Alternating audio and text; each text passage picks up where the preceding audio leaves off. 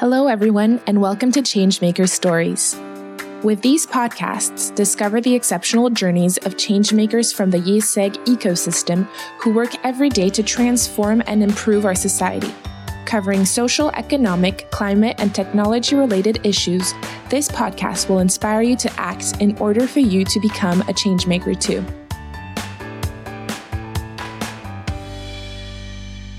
Hello, everyone. Today we are going to talk about circular economy, and we are happy to have Benjamin Constant with us today, who is at the head of Neo Eco. He is a former IÉSEG student, graduated in 1996, and he left France in his final year of study and never came back.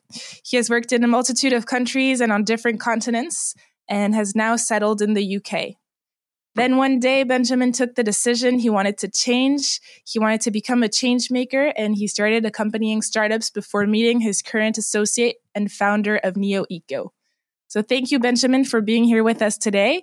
And before we start talking about circular economy, could you briefly come back to your different experiences and how you decided to become a change maker? Was there a key element that caused this transition? Uh, sure, thanks a lot. Um, well, I'm very happy to be uh, to be to be with you uh, discussing about circular economy, a subject I'm very passionate about.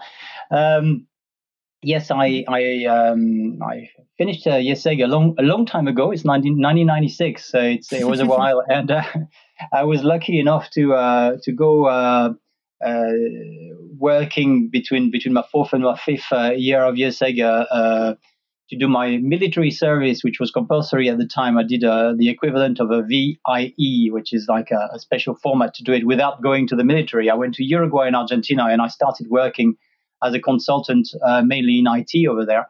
And I kept on working around uh, uh changing countries. I finished uh, my years in, in, the UK, then I moved to to Casablanca for three years, and four years in in Barcelona, three years in in Medellin in Colombia, and then I switched to Italy, Scandinavia, and then I, I arrived in the UK about 10 years ago. And um, I, I, used to work for uh, very large companies, uh, uh, about 25,000 people, uh, as a general manager for subsidiaries. And then when I arrived in the in the UK, I was working for uh, headquarters, basically as a, as marketing director, and um, and and basically working um, for a large company is very exciting on many on many fronts. But uh, what I've what, what I learned over there also is that um, at some point uh, I felt that I wanted to have some more more sense, like um, to find uh, more meaning in what I was doing, and wanting to have a mm-hmm. something that was uh, uh, maybe more impactful uh, on in a positive way. And um, there's plenty of very positive things to do uh, very mm-hmm. large companies and large corporations, but um, uh, from an environmental point of view or from a social point of view, I wanted something that had a, um, a, a stronger commitment uh, to try to uh, to make things better and uh, and to be at, at my small level a change maker also, uh, as you described, right. Uh, to try to do to, to prepare for a, a better planet and a better place for uh, for everybody to live. So um, what happened is that just I think little by little I awoken to the fact that um, it was fantastic to to uh, have a, a, big, powerful jobs, but uh, there were big, powerful things to do at another another level, and I um, I decided to uh, jump jump ship basically, and uh, to um, to try to have something that was uh, yeah more impactful, as simple as that. And uh, when I when I did this, I was lucky enough to be able to to choose, and I had had a a good job. I was well paid for for many years, and then I I could take the chance to uh, um, and take the time to to try to identify uh, what I wanted to do, and I I was lucky enough to um, to help um, several innovative companies, several startups, um, and find to find like the ones that I believed had more impact, um, where the team was right-minded with the right values, and um, and that's how I found my uh, my current associate, who associates I should say. There's two of them um, who uh, mm-hmm. who basically we we we we we have a very strong basis, uh, which is value based and mission oriented about what uh, our company NeoEco should be doing. And so you work in circular economy, if I'm not mistaken. Could you succinctly define circular economy before presenting NeoEco? Of course. Um, circular economy is, is, is, a term used in opposition to linear economy. Basically, linear, linear in a linear economy, which is the, the, traditional one, you extract materials, you transform them, you consume them, and then you throw them away. Um, circular economy basically starts from the principle that um, there's a different way to do this. Uh, extracting materials, transforming it, consuming it is is a first iteration. But what you can do after that is basically reuse the materials uh, and reinject them in a way that um, we create an infinite loop and uh, we stop uh, pumping up resources from the planet and try to minimize our impact. Um, and there's a, a very uh, a basic other way to say this, but uh, it's basically do more recycling, uh, and push innovative models where uh, they are use use based more than just buy um, buy something and throw it away or consume. Uh, you just you just try to circulate things in a way that it's um, it's uh, it's never ending. Basically, you can you can redo it as as many times as the material is there, and the the material tends to be infinite uh, if you if you know how to manage the matter. Mm-hmm. So that's the that's the that's the So how does Neo Eco work? So Neo Eco is a is a company um, of uh, very passionate uh, dreamers, uh, which are very operational and pragmatic. So how do you reconcile dreaming with this? Is basically to find very uh, pragmatic solutions uh, about looking at the waste which is generated in our in our economies, and um, with that waste, mm-hmm. basically comes with uh, comes with um, uh, ideas about how you can repurpose waste, retransform matter. That's quite scientific uh, and process oriented, and we find um, we find what are the characteristics of of the of the materials that you may have in front of you, and what processes of transformation you can apply to this, and what kind of new products or new materials you can create from them, so that you can re-inject it. And um, there's there's a okay it's limitless. Basically, there are there are as many applications as you can imagine. Um, the boundaries are really creativity and technical properties of, of matter. But um, the number of application where instead of having raw materials extracted uh, from from the ground or produced uh, from from crops, uh, and instead you could use some recycled materials is is is limitless. It's uh, it really never ends. Um, it's um, it's an area that if you think about what we consume in our modern modern economies, basically we, we consume mainly minerals in terms of volume. Um, we mm-hmm. consume a huge amount of minerals because we need houses, we need roads, uh, we need buildings, and the infrastructure um, is the main consumer of uh, of materials. So um, we work with any kind of materials, which would be plastic, papers, uh, metals, whatever you want, but predominant, predominantly um, comes back always uh, the mineral side of things, where basically you have to repurpose um, repurpose minerals to redo some new things with it. And uh, we've got plenty of interesting right. projects around around that. So, with which different actors do you work with? because um, you have so specific materials but so with which actors um, because i suppose that if it's a circular economy you have to work with different actors at different parts of the loop could you explain a little bit the process and the actors around the loop of course so for example um, we work with the uh, olympic games for uh, 2024 paris 2024 mm-hmm. the the, the big infrastructure project where basically we're going to uh, have athletes coming from all over the world, and you need an infrastructure for the games to happen, and you need an infrastructure for um, to host all these athletes, and also infrastructure to host everybody coming uh, from the press. And it's it's thousands and thousands, tens of thousands of people who are going to come around um, to France. And uh, to do this, we are deconstructing a whole area at the north of Paris, in uh, in Saint Denis, uh, but okay. also in, in, in other areas. But basically, you you decide which part of the city was going to be dedicated, and then you you take the pretext for the uh, of the Olympic Games to renew that part of the city. So basically, we're deconstructing, for example, in a very pragmatic, concrete concrete example, uh, we deconstruct deconstructed uh, deconstructing about 30, uh, 30 buildings, and okay. with the materials and the equipment of these buildings, we are trying to rebuild the new infrastructure.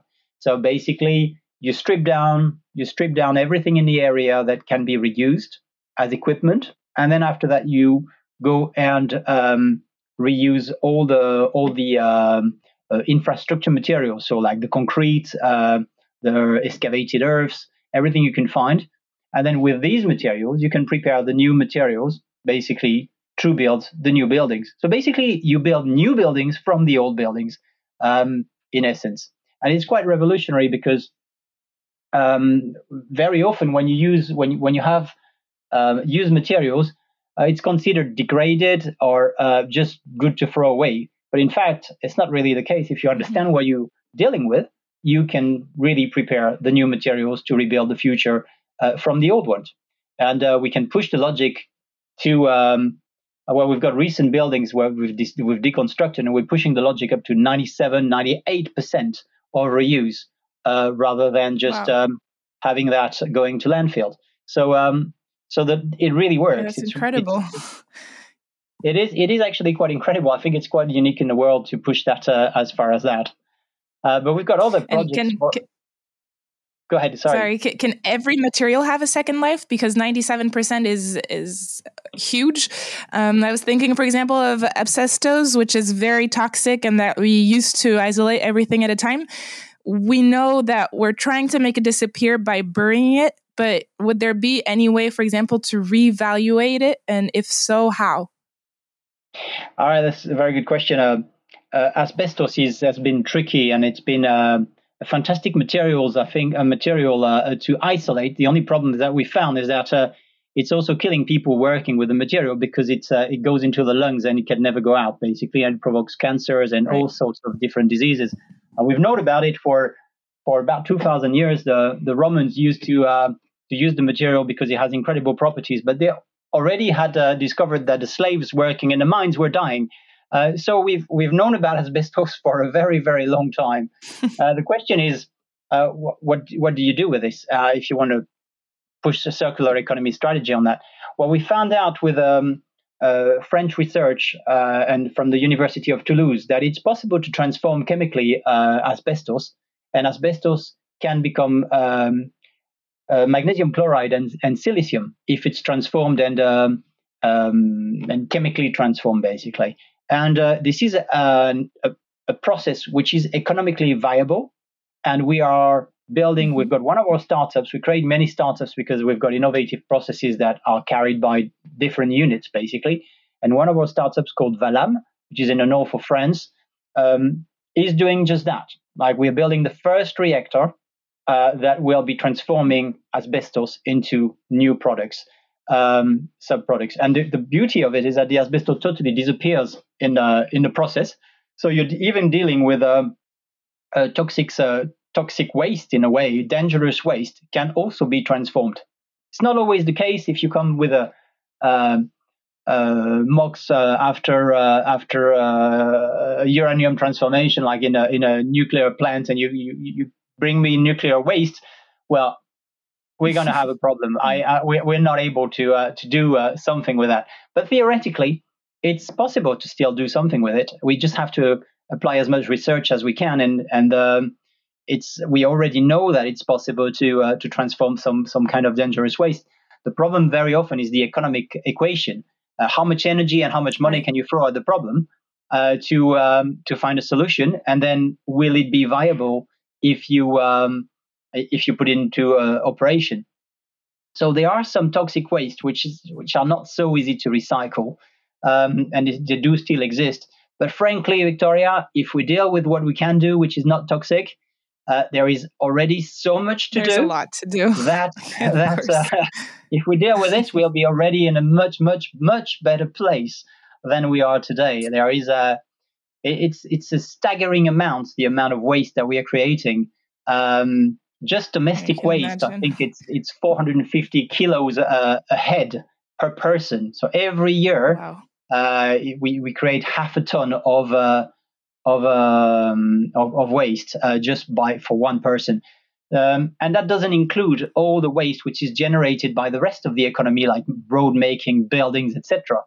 Um, France altogether, if you if you sum up absolutely all the possible figures for waste, I think it's closer to 500 um, 500 million tons per person, uh, which means it's wow. it's uh, probably well, you, when you make you make the math on the population, but it's it's we're talking about incredible right. volume. So just repurposing what we can has it, it's it's already solving 90% of the problem basically so that's uh, and you can't do everything but I, I know you work on many different projects simultaneously and you were talking before of of startups that you that you launched. Could you talk a little bit more about how you create these startups?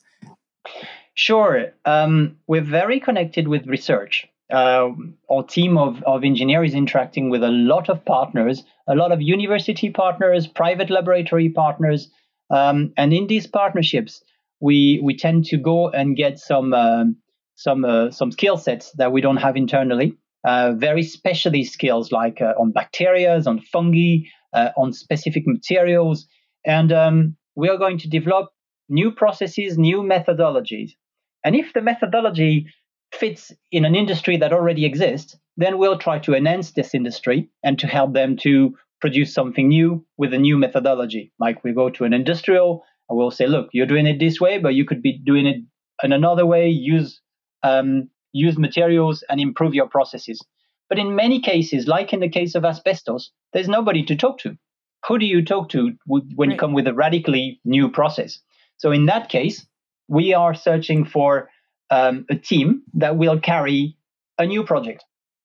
And the asbestos project, for example, is um, is carried with a, um, a brilliant engineer, uh, which is called uh, Pierre-Emmanuel Lepers, and he's uh, he's basically coming from Centrale, and uh, he's uh, he's he's pushing that project, and he's uh, helped putting the the new team together, um, a new team together of five or six people to carry out the prototype and after that to take it to the next level. So basically, that's a good example about how you uh, how you create a new team um, to um, to just carry a new process and, and do something very innovative. Uh, we do the same, for example, for batteries, car batteries, like the normal, mm-hmm. non-electric cars, but just like the normal batteries. Basically, we are throwing away hundreds of thousands of them every year.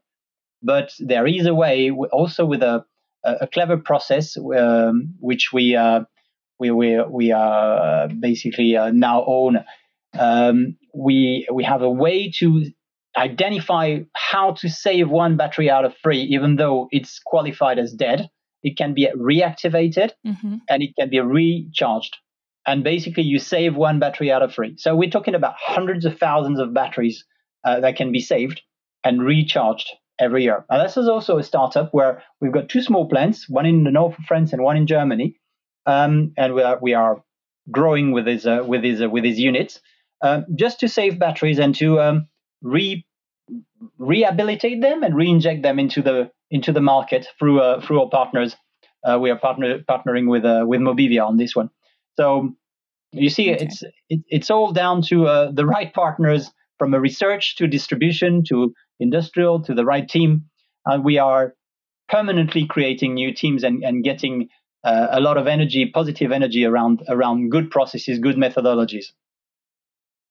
Yeah, it's very complete. Um, for your different projects, could you give us maybe one example? You talked about the Olympics in Paris. Maybe you have another example of a project that you you're leading currently uh, with all these different actors. Maybe not a startup, maybe not a solution that you you found, but something um, like a project that you're wor- with whom you're working with other actors. Uh, some of you uh, might be familiar with uh, the, the project of the Grand Paris Express. Uh, Grand Paris Express is, is 200 kilometers of uh, uh, metro, new tube underground that are going around Paris. And this is going to quite mm-hmm. be transformational for for the Paris ter- for the Ile-de-France territory because this is going to create a circle around which are making it much easier to circulate around Paris without having to go to the center and going back uh, to the uh, to the edges. Uh, so this this project has been launched a few years ago, and it's going to generate 45 million tons of rubble. Basically, you go 30 meters down the, the, the soil uh, in the earth, and then you've got um, a, a, a, a, tube, a, di- um, a, diameter of 10 meters to let the to let tube the, the, the metro go through. And basically, you excavate yeah. this on 200 kilometers. So you can imagine the amount of materials which this is producing. It's it's absolutely staggering. And um, and basically, we're working with a, uh, the fantastic team from the the, the SGP uh, to push innovative ways of reusing this rubble, not just to uh, um, to move around and to uh, to um, basically without caring of what type of materials coming out and to throw to throw away to to store somewhere. But we're looking at what is the composition of the materials that are coming out of this, and we reuse it mm-hmm. as if it was coming out from a quarry. And in, since okay. we're already extracting this material, we may as well use it the best the best possi- in the best possible way, depending on its properties. So basically, with this amount of material, we are it's called formulating. We are preparing the recipe of construction material. It could be soil, soil for planting in the parks and gardens. It can be concrete. It can be road making material. It can be uh, precast concrete. Uh, it, it, can be a huge amount of different materials. We've identified 80 applications, and we are re-injecting this material on the territory to um, to manage uh, uh land planning and to basically apply circular economy on a very large scale uh, on the territory. And this um, is extremely innovative and is replicable worldwide. You can do that anywhere. Wow. Well, thank you so much for, for sharing all these projects. Um, if our listeners have to remember one thing today, what would you like them to keep in mind? Oh, uh, every time you throw away something, think about it twice. Think about where it goes and how uh, and how um, and what's your impact on the planet. I think uh, we are we are we have the duty to uh, to all do the right uh, the right steps. Uh, it's not easy to have a, a, personal revolution, and there's there's I don't think there's any need for um, uh, we to try to change completely, but doing the right things at a small scale is extremely important. And um, and I, I think that uh, uh, everybody should join uh, on that uh, on the circular economy uh, to uh, to try to have a, a, right impact wherever you are at home in your companies. the way you consume, the way you buy, the way you, the way you throw away um, is fundamental. And um, join the revolution. This is this is the future. so we will join this revolution. Thank you, Benjamin, for your time and all these explanations. We know you're recruiting, so if any of our listeners are interested, do not hesitate to contact Benjamin through LinkedIn. Thank you very much. Thanks a lot, Victoria. Thanks for sharing this moment with us. We hope that this episode has inspired you and maybe even encouraged you to change things at your own individual level. Changemaker Stories is available twice a month, in French at the beginning of the month and in English mid month. So stay tuned and subscribe to our channel.